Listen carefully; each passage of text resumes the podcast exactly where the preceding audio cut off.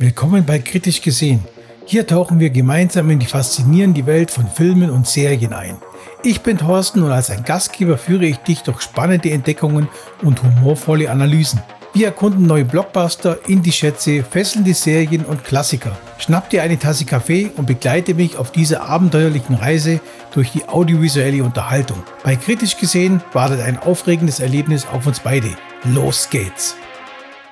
Hallo und herzlich willkommen bei Kritisch gesehen, eurem Podcast für tiefschürfende Filmanalysen und leidenschaftliche Diskussionen rund um das Medium Film und Serien. Mein Name ist Thorsten, euer Gastgeber und lebenslanger Film- und Serienfanatiker.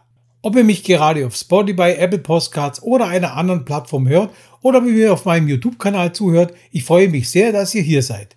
In der heutigen Folge tauchen wir in die dunkle, mysteriöse Welt des Horrors ein. Wir besprechen und analysieren den neuesten Film im Exorzismus-Genre The Pope's Exorcist. Setzt euch also bequem hin, schnappt euch euer Lieblingsgetränk und freut euch auf eine spannende Diskussion, die euch vielleicht dazu bringt, den Film aus einem ganz neuen Blickwinkel zu betrachten. Los geht's! Exorzismusfilme gibt es wirklich im Überfluss. Selbst die Versicherung, dass sie auf wahren Begebenheiten beruhen, hat mittlerweile an Spannung verloren. Dies war in der Zeit nach William Friedkins wegweisendem Meisterwerk Der Exorzist noch anders. Julius Avery, der Regisseur von The Pope's Exorcist, versucht dennoch, seinem Film ein gewisses Maß an Glaubwürdigkeit und Ernsthaftigkeit zu verleihen. Nun, wie macht er das? Zuerst hat er es geschafft, Russell Crowe, den Oscar-prämierten australischen Schauspieler, für die Hauptrolle in seinem ersten Horrorfilm zu gewinnen. Zudem stützt sich der Film, wenn auch eher locker, auf die Arbeiten des italienischen Priesters Gabriele Amort. Ab 1986 war Amott als Exorzist in der Diözese Rom und damit als eine Art Chefexorzist des Papstes tätig. Seine Publikationen über die Tätigkeiten des Teufels haben so viel Aufsehen erregt, dass die Anzahl der Exorzisten in Italien während seiner Amtszeit auf über 300 erhöht wurde. Trotz dieser vielversprechenden Zutaten wirkt Sir Popes Exorzist letztendlich doch ja wie eine bekannte, zum Teil leider zu CGI-lastige Show, allerdings mit einer unerwarteten Prise Humor.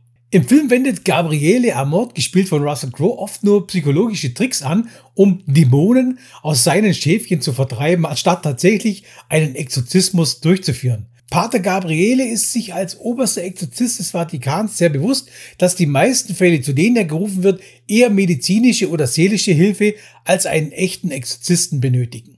In einer Szene wird Gabriele vom Papst nach Spanien geschickt, um einer alleinerziehenden Amerikanerin namens Julia zu helfen. Nach dem Tod ihres Ehemanns ist sie in eine alte Abtei gezogen. Nachdem Handwerker im Keller einen alten gasgefüllten Hohlraum entdeckt haben, verhalten sie sich aus Sicherheitsgründen zurückhaltend. Die Situation verschärft sich, als Julias Sohn Peter anfängt sich ja merkwürdig zu verhalten. Er greift seiner Mutter an die Brust, beleidigt alle auf das Schlimmste und versucht sich fast die Augen selbst auszukratzen. Mit Hilfe des örtlichen Priesters Esquibel nimmt sich Gabriele der Sache an und ist sich sehr schnell sicher, dass der Dämon nicht nur den Jungen besessen hat, sondern dem Chefexorzisten persönlich auch eine Falle stellen will. In seinem ersten Horrorfilm überzeugt Russell Crowe vor allem durch seinen tollen Humor.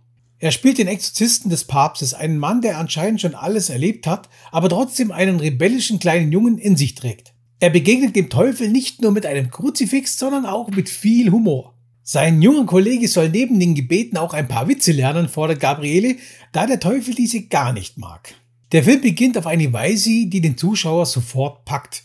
Gabriele erreicht einen italienischen Bauernhof, wo ein junger Mann von einem Dämon besessen sein soll und in einer ihm fremden Sprache, nämlich Englisch, spricht. Gabriele tritt zunächst als Detektiv auf und vertreibt dann den offensichtlich eingebildeten Dämon mit einem theatralischen Psychotrick. Das ist eine wirklich originelle Variation des Exorzismus, die eher an Dr. House und ähnliche Figuren erinnert, als an frühere Vertreter dieses Genres.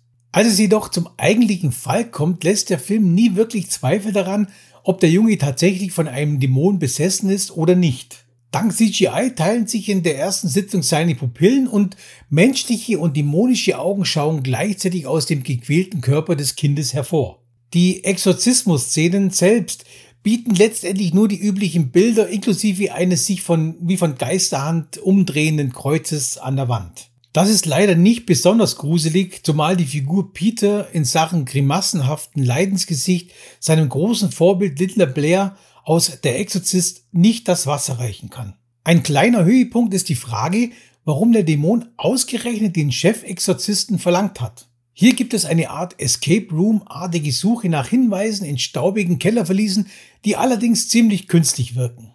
Hier entdeckt Gabriele ein lang verborgenes Geheimnis, das die katholische Kirche ähnlich erschüttern könnte wie die Jesus-Verschwörung aus The Da Vinci Code Sakrileg. Allerdings wird dieses Geheimnis so unaufgeregt präsentiert, dass es einen als Zuschauer nicht besonders berührt. Es öffnet jedoch das Tor zu möglichen Fortsetzungen und zwar gleich zu 199 oder noch mehr davon. Doch wie dieses Tor aussieht, das könnt ihr euch selbst anschauen. So, meine lieben Freundinnen und Freunde, und damit kommen wir zum Ende dieser Folge von Kritisch gesehen. Es war wirklich spannend, The Pope's Exorcist aufzuschlüsseln und mit euch zu diskutieren. Ob ihr dem Film nun eine Chance geben werdet oder nicht, ich hoffe, dass ich euch einige interessante Einblicke und Gedankenanstöße liefern konnte. Wenn euch diese Folge gefallen hat, vergesst nicht meinen Podcast zu abonnieren und mir auf YouTube zu folgen, um keine zukünftigen Episoden zu verpassen. Teilt mir eure Meinung und Gedanken zu The Pope's Exorcist gerne in den Kommentaren mit. Ich bin wirklich gespannt, was ihr zu sagen habt. Denkt daran, Filme und Serien sind mehr als eine Unterhaltung. Sie sind Kunst, sie sind Politik, sie sind Gesellschaft. Bis zum nächsten Mal, bleibt kritisch und genießt eure Filme und Serien und tschüss. Das war's für diese Folge von Kritisch gesehen. Ich hoffe, du hattest Spaß und konntest neue Perspektiven entdecken. Vergiss nicht, diesen Podcast zu abonnieren und mir Feedback zu geben, um gemeinsam noch tiefer einzutauchen. Bis zur nächsten Folge. Bleib neugierig, kritisch und unterhalten. Ich freue mich darauf, bald wieder mit dir in die audiovisuelle Welt einzutauchen. Bis zum nächsten Mal und tschüss.